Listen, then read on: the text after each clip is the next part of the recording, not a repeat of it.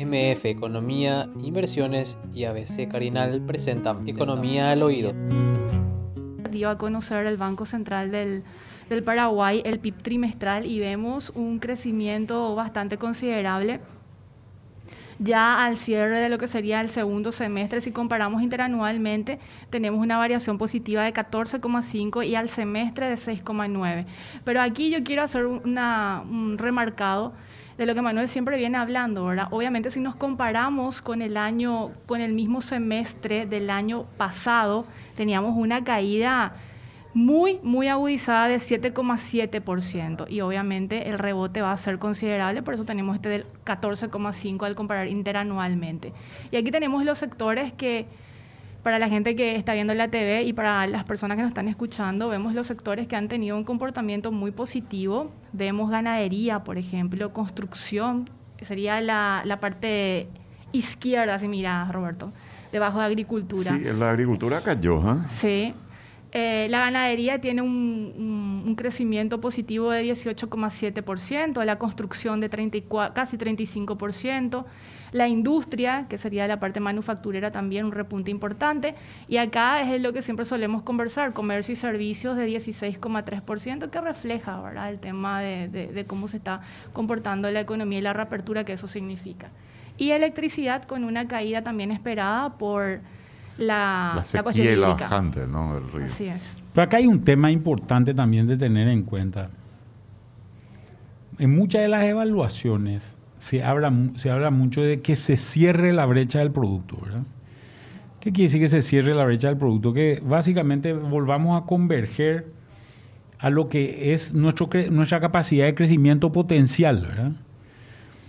Y mucha gente mira esto y dice, estamos convergiendo a la brecha del producto. Pero yo creo que hay muchas cosas que son importantes de tener en cuenta. En primer lugar, cuando miramos comercio y servicios, vemos un crecimiento que lo que está haciendo es equilibrar el nivel de comercio y servicio a lo que era anteriormente. El nivel de electricidad todavía está por debajo, por debajo de la media. Lo mismo ocurre con, con el caso de, la, de, la, industria. ¿verdad? La, la ganadería tuvo cuando, cuando hablamos de, crecimiento de ganadería, en, realidad lo que estamos hablando es un incremento en la faena, ¿verdad? Que, que es importante. Y cuando comparamos este segundo semestre con el año pasado, este, el segundo semestre del año pasado era un semestre relativamente malo por términos de precios. Muchos de los ganaderos aguantaron su hacienda, ahora está eh, eh, o estuvo, porque esto también, de esto ya hace, ya hace tres o cuatro meses, ¿verdad? De, de este dato. Pero cuando miramos hacia adelante, creo que hay algunas cosas que hay que tener en cuenta en términos de ese cierre de la brecha del producto, ¿verdad? Ese cierre de la brecha del producto está determinando algunas cosas. Por ejemplo, el incremento de la tasa de interés del Banco Central. Este año hubo un incremento de, interés de la, de, la tasa del Banco Central. Una triplicación de la tasa del banco, ¿verdad? no, hasta ahora se duplicó, ¿verdad? Eh, Estamos en 1.50 ahora. Sí, y no estaba en 0,5 acaso. No, estaba en 0,75. Ah, 0,75. Está en el doble, pero yo escuché ya en repetidas oportunidades de, personas eh, del Banco Central, inclusive del presidente, el tema de la normalización de la tasa. ¿verdad? ¿Qué quiere decir la normalización de la tasa? Si generamos una normalización de la tasa, estamos, estamos viendo algo que seguramente nos va a llevar a lo que fue la prepandemia, ¿verdad? En la prepandemia estamos hablando de una tasa de referencia de 4%. Hoy estamos en una tasa de 1,50. Hay todavía una reunión mensual. Estamos hablando de octubre, noviembre, diciembre. Si es que generamos subas de más o menos 0,50, que son las subas que, están hablando, posiblemente cerraríamos el año con una tasa de 3%. En una situación donde decís, bueno, se normalizó la economía, te va a decir el Banco Central. Se normalizó la economía. Y yo tengo mis dudas sobre la normalización de la economía y le voy a decir por qué. Cuando miramos este gráfico, eh, que, la gente que está en la radio no ve, ¿verdad? Ahí para resumirle, agricultura, electricidad y agua caen. Los que se recuperan fuertemente, ganadería, construcción, industria, comercio y servicios, ¿verdad?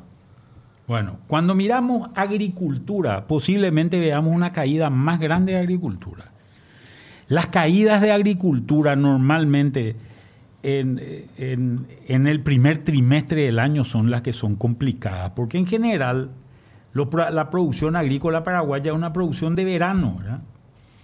Entonces, fíjense que en el año, eh, la verdad que no veo muy bien de acá, pero parecería ser a, en, eh, a principios del 2021, el, primer trimestre del 2021, tuvimos, tuvimos una caída, tuvimos una caída, básicamente esa caída es una caída de la producción de soja, ¿verdad?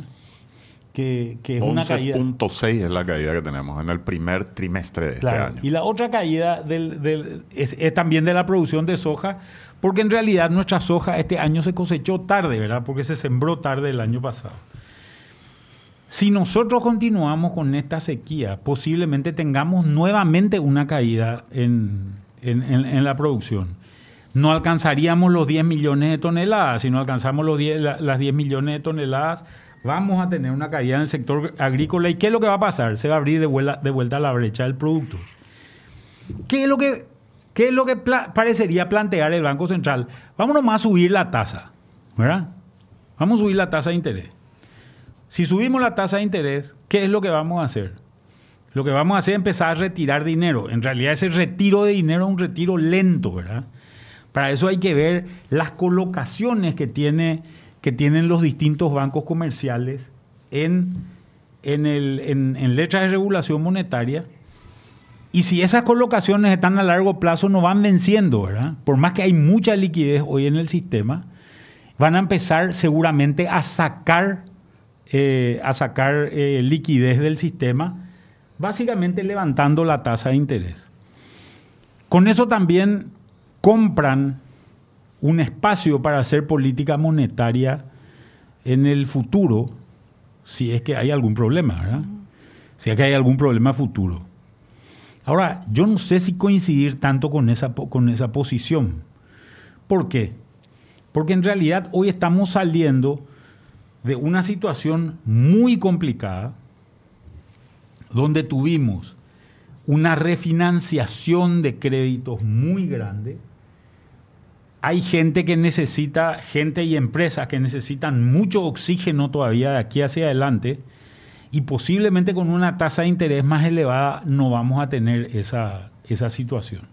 Posiblemente la crisis que venga, si hay una caída del Producto Interno Bruto el año que viene, esa caída del Producto Interno Bruto va a estar concentrada en dos sectores. Va a estar concentrada en el sector agrícola va a estar en el sector agropecuario en realidad va a estar concentrada porque si ponemos de vuelta el, gráfico de crecimiento de Producto Interno Bruto, vamos a ver que ese crecimiento de segundo trimestre del año 2021 en ganadería no se va a poder sostener. Esa faena muy elevada es la faena, es el ganadero que estaba en sequía el año pasado, no, se, no engordó su vaca y el precio estaba muy bajo y trató de aguantar todo lo que pudo esa vaca. Cuando el precio le subió y engordó el ganado, salió a vender. Entonces vendió en dos años, en un año lo que tendría que haber vendido en dos, para ponerlo de una manera un poco, un poco brusca. Sin embargo, no existe una capacidad para sostener esa faena en Paraguay. No hay capacidad de sostener esa faena en Paraguay. Entonces, ganadería se va a caer, seguro. Estoy seguro, eh, eh, posiblemente eh, tengamos también una caída en construcción. De hecho, ya estamos empezando a ver que los vialeros se están empezando a quejar porque no hay, no, no, le están pagando. Hacienda está en un proceso de recorte de gastos y siempre el recorte de gastos más, más, más, fácil de hacer es el recorte que no es obligado, ¿verdad? ¿Y qué es lo que no es obligado? La construcción, la infraestructura, etcétera, etcétera. Nosotros venimos repitiendo hace ya un tiempo relativamente largo de que Paraguay no puede seguir financiando solamente su obra pública con deuda.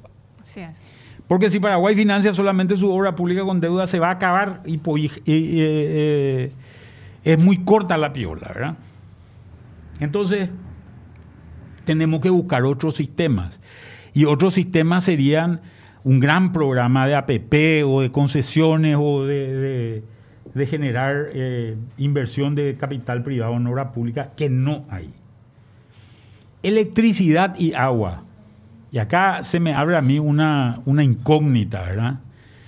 En realidad agua no existe en Paraguay, electricidad lo que existe, ¿verdad? En términos de, de producto, digo, ¿verdad? Esta es la caída de la producción eléctrica de las hidroeléctricas porque hay poca agua en el río. ¿verdad? Y acá tenemos nosotros dos problemas. Primero, una alta dependencia de los niveles del río, del río. Y segundo, la expectativa de si va a llover o no. ¿verdad? Los meteorólogos están hablando de un fenómeno de la niña. De un fenómeno de la niña. ¿Qué quiere decir la niña? Y la niña quiere decir que en Paraguay sobre todo en la región oriental, es un tiempo más seco, ¿verdad? Pero no quiere decir que es seco en todos lados. Yo estuve mirando las distribuciones de, diferenciales de precipitación y uno de los diferenciales, en, en, la zona, por ejemplo, de las nacientes del río Paraná, posiblemente llueva más. Pero hay como 57 represas arriba de Itaipú. Y los brasileños lo que hacen es van a acumular agua para sus represas internas y después recién van a, van a alargar para que llegue hasta, hasta Itaipú y hasta Yacyretá, ¿verdad? Por tanto, vamos a tener un impacto y posiblemente también tengamos una caída. Esa electricidad y agua representa más o menos 10% del Producto Interno Bruto de Paraguay, a pesar de que nosotros no lo vemos mucho porque esto entra directa, este dinero entra directamente al Estado. Entonces, el Banco Central del Paraguay se preocupa por los precios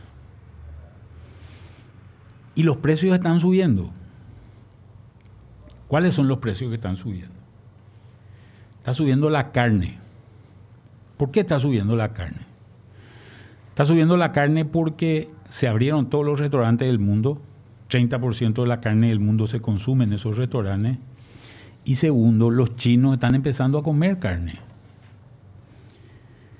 El, negocio de carne a nivel mundial, de carne bovina a nivel mundial, es de 8 millones y medio de toneladas mundiales. Eso es lo que se comercializa a nivel mundial. Los chinos comían cuatro. Vino este brote de fiebre porcina africana y le empezó a gustar la carne bovina. Empezaron a importar, importaron un montón ya y están casi por comer cinco kilos. Comían 4 por año. Los paraguayos, para que tengan una idea, comemos más o menos 38 por año. 38 kilos promedio Paraguay, ¿verdad? Los chinos comen 4. El consumo a nivel mundial es de 9,6 kilos por año de carne bovina, ¿verdad? ¿Qué pasa si los chinos comen 5? Son 1.400 millones de chinos.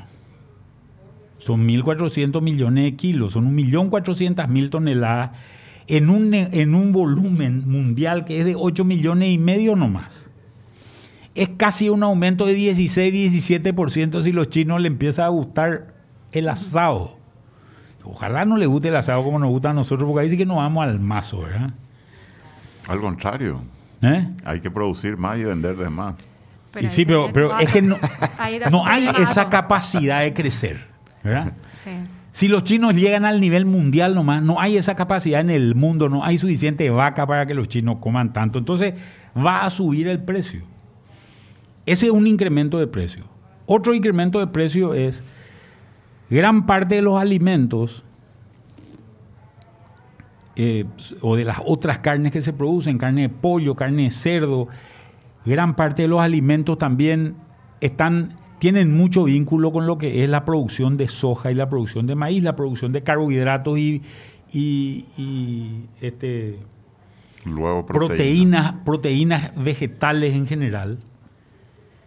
Y esto también subió mucho. Y subió también porque el mundo se volvió a despertar después de esta pandemia, por un lado. Y por otro lado subió porque los chinos también están recuperando su hato porcino. Los chinos consumen 30 kilos de carne de cerdo por año y como están recuperando, están empezando a comprar de vuelta, sobre todo soja. Ellos decidieron producir maíz, no producen soja, entonces tienen que comprar soja. Esto está haciendo subir el precio de eso y está generando una escasez relativa, obviamente, de maíz, que está encareciendo también las carnes en esta parte del mundo, etcétera, etcétera. Y atrás de eso se encarecieron, con la gran demanda y la reapertura del mundo, se están empezando a encarecer el resto de los alimentos. O sea, hay un incremento de precio de alimentos que el Banco Central, por más que toque su, política monetaria, no va a pasar nada con ese. Eh, va a seguir subiendo el precio de los alimentos, pero no tiene nada que ver con la gestión monetaria. El segundo elemento importante es el incremento de los combustibles. Tuvimos incrementos, varios incrementos de combustible, también por incremento, por, una variación de la demanda. Esta variación de la demanda es la reaparición de una demanda eh, otra vez mundial. Estados Unidos está volviendo a chupar mucho excedente, mucho excedente de petróleo. Eh, hay una cierta restricción en el volumen, en el volumen eh, de producción de los, de los grandes países productores, sobre todo lo de la OPEP, etcétera, etcétera. Y encima de eso, encima de eso tenés todos los problemas que tenés de movimiento de mercadería, ¿verdad? De, de, tráfico de mercadería, todo este problema de los containers. ¿Qué es lo que pasa con el problema de los containers? Eh, muchos containers se quedaron están como desubicados los containers en el mundo, están todos trancados en, algunas partes del mundo. Cada vez que tenés un problema de un brote eh, de, de, coronavirus, hay un puerto que no trabaja. Al no trabajar ese puerto se quedan varados un montón de containers, entonces está como muy desequilibrado esto y esto aumentó. El precio de los containers pasó de un promedio de un container de 40 pies más o menos de, de 2 mil dólares el container de 40 pies está hoy en 10 mil dólares. Imagínate cinco veces incremento de precio. A eso sumarle el problema de nuestro río. Y a esto sumarle también todos los productos industriales que atrás de eso están subiendo de precio. Entonces hay una suba de precio y el Banco Central no es mucho lo que puede hacer. Entonces su normalización de la política, de la política monetaria puede generar un efecto complicado a mi manera de ver. ¿Y cuál puede ser ese efecto complicado? Que el, banco, eh, el, Ministerio de Hacienda se está quedando sin recursos, por tanto, políticas fiscales expansivas ya no van a haber. Lo que vamos a tener, incluso se está recortando todo lo que es gasto público en construcción. Ese número que vemos de construcción ahí también se va a caer. También se va a caer. Es un número porque toda la parte sostenida por el sector público se va a caer. Entonces creo que acá hace falta un esquema de coordinación de política donde el Ministerio de Hacienda debería empujar un poco más al Ministerio, al Banco Central, a seguramente tener un perfil más suave, por lo menos, de, incidencia de precios. Si el año que viene ellos dicen, pero no tenemos espacio para hacer política monetaria, para bajar más la, la tasa de interés, y es que tenemos un shock. Pero el shock que puede venir que podría venir sería un shock agrícola. Y lo que necesita un agricultor, y digo porque lo he hecho los últimos 10 años, he trabajado en este, eh, en este tipo de cosas, cada vez que hay un problema agrícola, lo que necesita el agricultor es una reestructuración de su, de su crédito. No es que necesita tasa más baja. Necesita que ese crédito que, que le iba a vencer este año le venza en tres años. Eso es lo que necesita, ¿verdad? En lo que estoy entendiendo, Manuel, de lo que estás describiendo es que el Banco Central tiene una política monetaria tratando de controlar variables que no las puede controlar. Eso, eso es lo que creo que, va, que, está empezando a ocurrir. Y que va, sí va a afectar eventualmente a los sectores que van a necesitar una ayuda ante ese escenario que estás describiendo para el futuro. Claro, porque cuando nosotros pensamos, ¿qué es lo que queremos? Lo que nosotros queremos es recuperar los niveles de empleo que tenemos. Y todavía no se recuperaron los niveles de empleo que teníamos. Ahora, el Banco Central te va a decir, nosotros tenemos, no tenemos un doble mandato como tiene eh, Estados Unidos, que es empleo y, eh, e inflación. Nosotros tenemos un mandato único, que es inflación. Pero no pueden hacer nada con relación a la inflación, aunque crean que lo pueden hacer, porque creen que la brecha del producto se está achicando. Ahora, Hacienda, ¿qué puede hacer, Manuel, ante este escenario? Yo creo.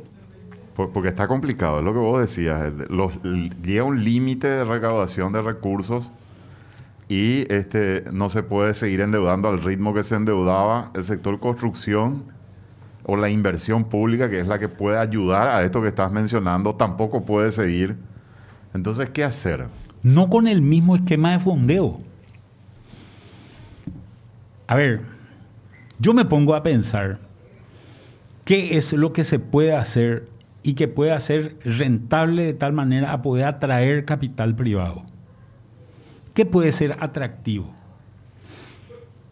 Y me pongo a pensar en algunas cosas. Un tema clave, agua. En Paraguay nosotros tenemos alcantarillado sanitario solamente para el 6% de la población y eso está degradado un 50%. Necesitaría, o sea, tenemos 3% de cobertura de alcantarillado sanitario. Nosotros le enfermamos a nuestra gente de lo mismo, eh, le curamos a la gente de lo que nosotros mismos le enfermamos. Ahí tenés todo un proyecto. Cuenca de Gran Asunción es muy importante, Cuenca Ciudad del Este puedes armar un esquema de concesiones importante. En electricidad tenés montones de cosas para hacer, necesitas muchísima inversión en, distribución, lo podés hacer a, través de sistemas de APP o sistemas de concesiones. En rutas tenés mucho por hacer todavía. Em, a mí se me, yo siempre pienso, ¿por qué no hacemos un sistema de circunvalatoria a Asunción que sea, que sea pagado? ¿Y qué quiere decir eso? Tal vez me van a putear los arquitectos y compañía, pero yo pondría, por ejemplo, una segunda autopista encima de la de, la, de, calle Última, encima de la avenida Madame Lynch, un segundo piso, y que sea pagado, que sea con peaje. Con estos peajes electrónicos, ¿verdad? Y lo concesionaría a alguien, ¿verdad? El acceso, todo el acceso, de, el acceso sur la ruta 1 desde Paraguarí es concesionable, o desde Carapeguá es concesionable. La ruta 3, la que se va desde Arroyo y Etero, es concesionable, o desde Embocada por lo menos es concesionable.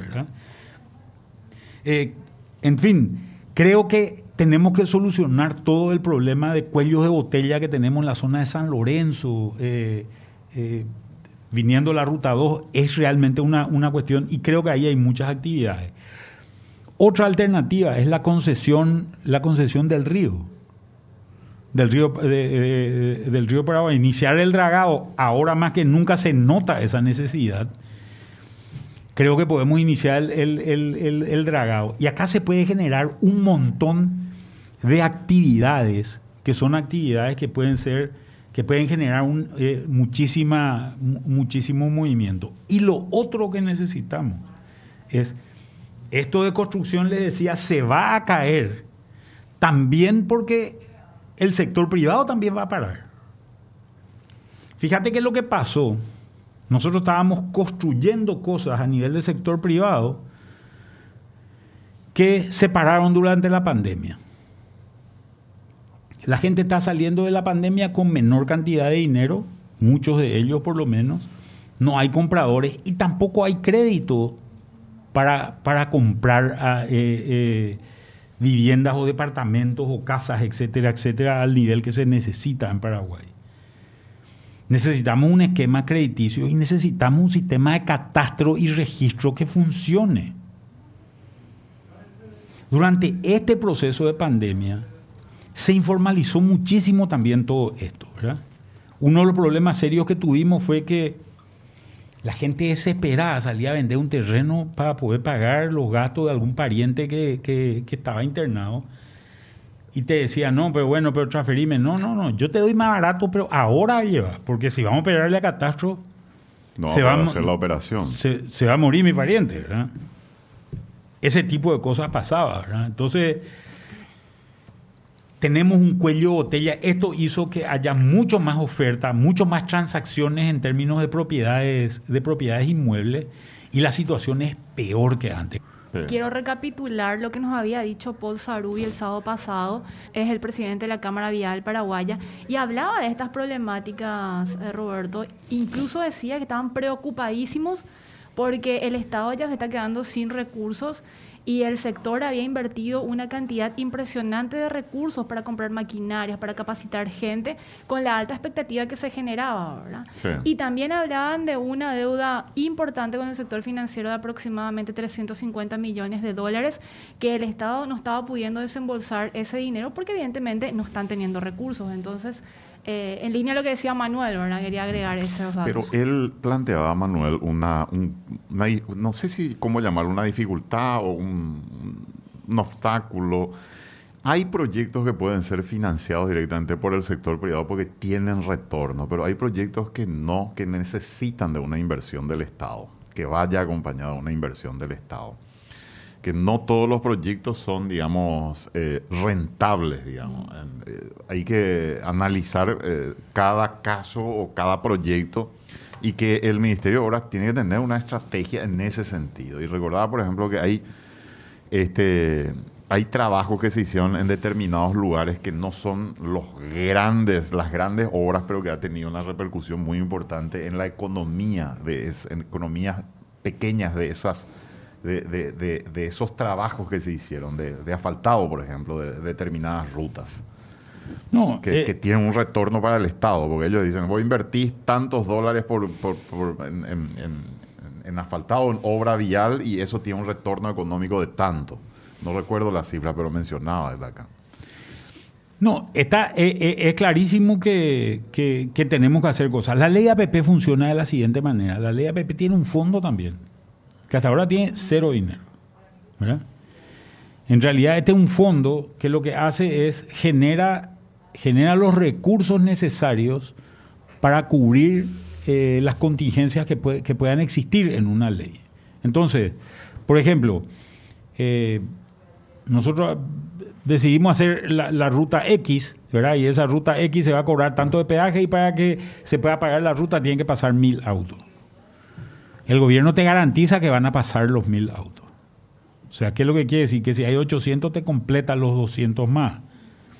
Pero también te dice lo contrario, ¿verdad?